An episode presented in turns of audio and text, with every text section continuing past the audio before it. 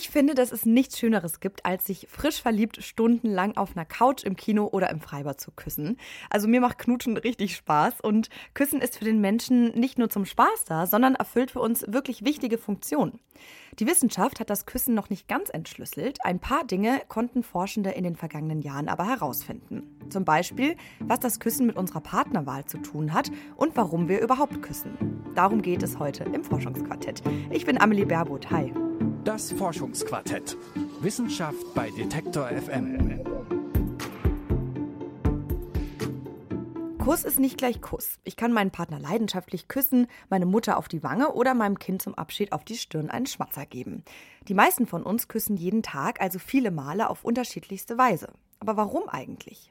Meine Kollegin Anna Katharina Küsters, die ist mir zugeschaltet. Anna, du hast mal alle Romantik beiseite gelegt und dir das Küssen ganz nüchtern angeschaut. Warum drücken wir überhaupt von Zeit zu Zeit unsere Lippen aufeinander? Das hat ganz unterschiedliche Gründe. Ich habe mit René Hurlemann von der Universitätsklinik für Psychiatrie und Psychotherapie in Oldenburg darüber gesprochen. Er forscht zum Beispiel zum Hormon Oxytocin. Und dieses Hormon spielt beim Küssen eine Schlüsselrolle. Oxytocin ermöglicht es uns Menschen, einander überhaupt so nahe zu kommen. Du kennst das bestimmt, dass du in der Regel immer so einen bestimmten Abstand zu anderen Menschen hältst, oder? Ja, klar. Ich muss ja jetzt nicht jedem äh, so super eng auf die Pelle rücken. Ja, genau. Und dieses natürlich eingebaute ja, Unwohlsein, wenn du jemandem so nahe kommst, das nennt man auch sozialen Abstand. Und mhm. den lassen wir beim Küssen nur fallen, weil wir eine große Menge an Oxytocin ausschütten. Auslöser dafür ist die Berührung. Deswegen kennen viele Oxytocin zum Beispiel auch unter dem Namen Kuschelhormon.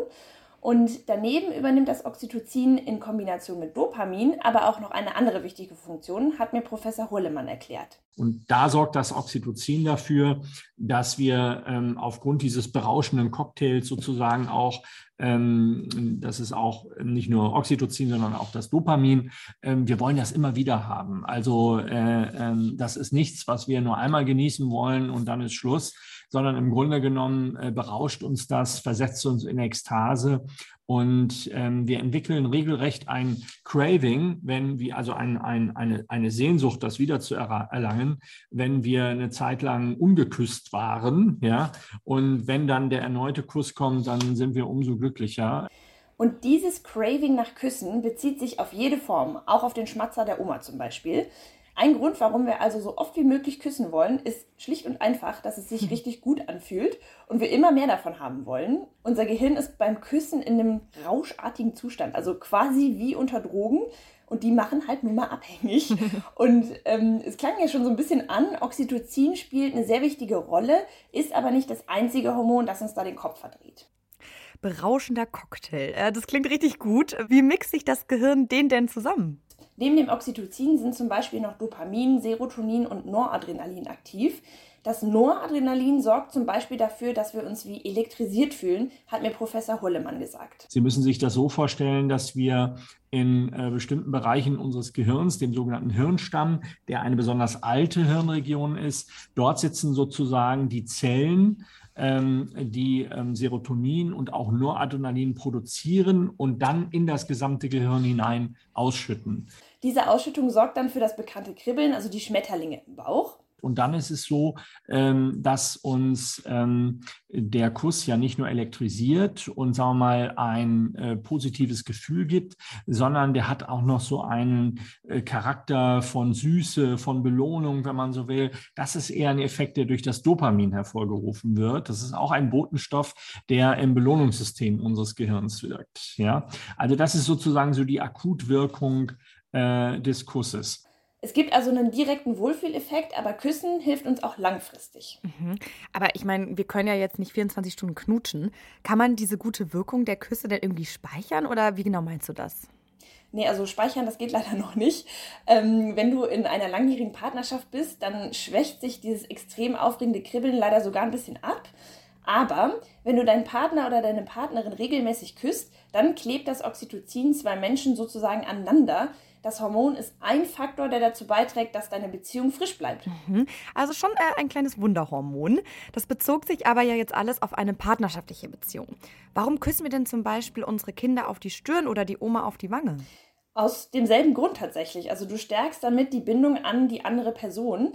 Im Gehirn passiert nämlich, egal bei welcher Art von Kuss, das Gleiche. Im Kopf gibt es immer so eine kleine Hormonparty quasi. Und ähm, natürlich ist das dann je nach Kuss unterschiedlich intensiv, aber das Grundprinzip ist immer dasselbe. Hm. Küssen macht uns glücklich und bindet uns aneinander. Das finde ich schon mal ziemlich gut. Bringt uns das denn sonst noch irgendwas? Ja, Küssen kann tatsächlich noch mehr. In Kombination mit deinem sogenannten Riechhirn ist es sehr wichtig bei der Partnerwahl. Eine Person finden wir in der Regel nur sympathisch und fühlen uns zu ihr hingezogen, wenn das Riechhirn sein Okay gibt. Sobald du auf einen fremden Menschen stößt, passiert unterbewusst eine ganze Menge. Das Riechhirn hat eine ganz besondere Aufgabe, sagt Professor Hurlemann. Das Riechhirn ist evolutionär viel älter als die bewusstseinssteuernden Areale unseres Gehirns. Das heißt, ähm, es kann passieren, dass eine Abneigung oder Zuneigung auf der Ebene des Riechhirns entsteht, ohne dass ich mir dessen tatsächlich bewusst bin und das reflektieren könnte. Ja, trotzdem hat mein Gehirn sozusagen das schon dekodiert und äh, auch in ein Verhalten umgesetzt, sei es ähm, Abwehr, sprich Abstand zu diesem Menschen, den ich nicht gut riechen kann, oder eben vielleicht auch äh, Zuwendung, weil eben äh, der Geruch als sehr angenehm empfunden wird von unserem Gehirn, ohne dass wir das sozusagen bewusst schon wahrnehmen und wir, ohne das bewusst auch vielleicht äh, zu steuern, äh, nochmal einen halben Meter näher treten. Guter Geruch lässt uns näher treten und in manchen Fällen dann halt sogar einander küssen und dein Gehirn selektiert also schon vor dem Kuss biologisch passende und weniger passende Partner oder Partnerinnen aus.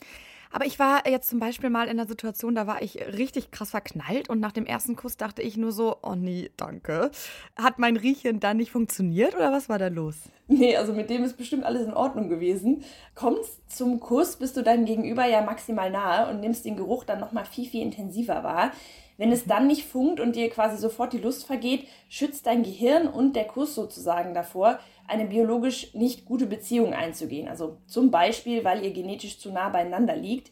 Hinzu kommt außerdem, dass Forschende nachweisen konnten, dass der Zyklus bei Frauen eine Auswirkung aufs Küssen hat. Oh, spannend. Wie das denn? Also Wissenschaftler und Wissenschaftlerinnen konnten zeigen, dass für Frauen, die gerade ihren Eisprung hatten, unfruchtbar waren, Küssen viel wichtiger zu Beginn einer Beziehung war, als Frauen, die gerade nicht schwanger werden konnten. Die Forschenden haben daraus dann geschlossen, dass die Küssen wirklich hilft, den Partner zu finden, der für die Vermehrung am besten wäre.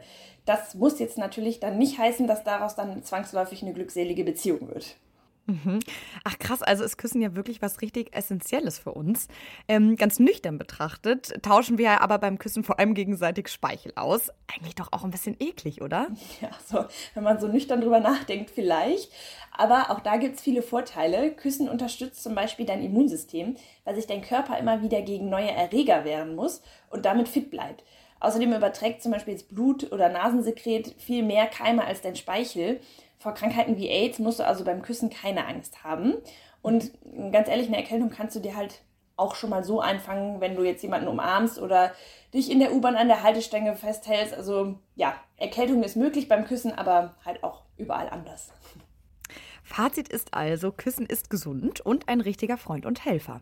Übers Knutschen können wir nämlich herausfinden, ob wir gerade einen potenziellen Partner oder eine Partnerin vor uns haben oder lieber weitersuchen sollten. Vielen Dank, Anna, für deine Recherche. Gerne. Das war's an dieser Stelle mit dem Forschungsquartett diese Woche. Wenn euch die Folge gefallen hat, dann abonniert uns doch einfach im Podcatcher eurer Wahl. Da findet ihr alle Folgen und auch auf unserer Website detektor.fm. Ich bin Amelie Baerboth und freue mich, wenn wir uns nächste Woche wieder hier hören. Macht's gut, bis bald. Das Forschungsquartett. Wissenschaft bei Detektor FM.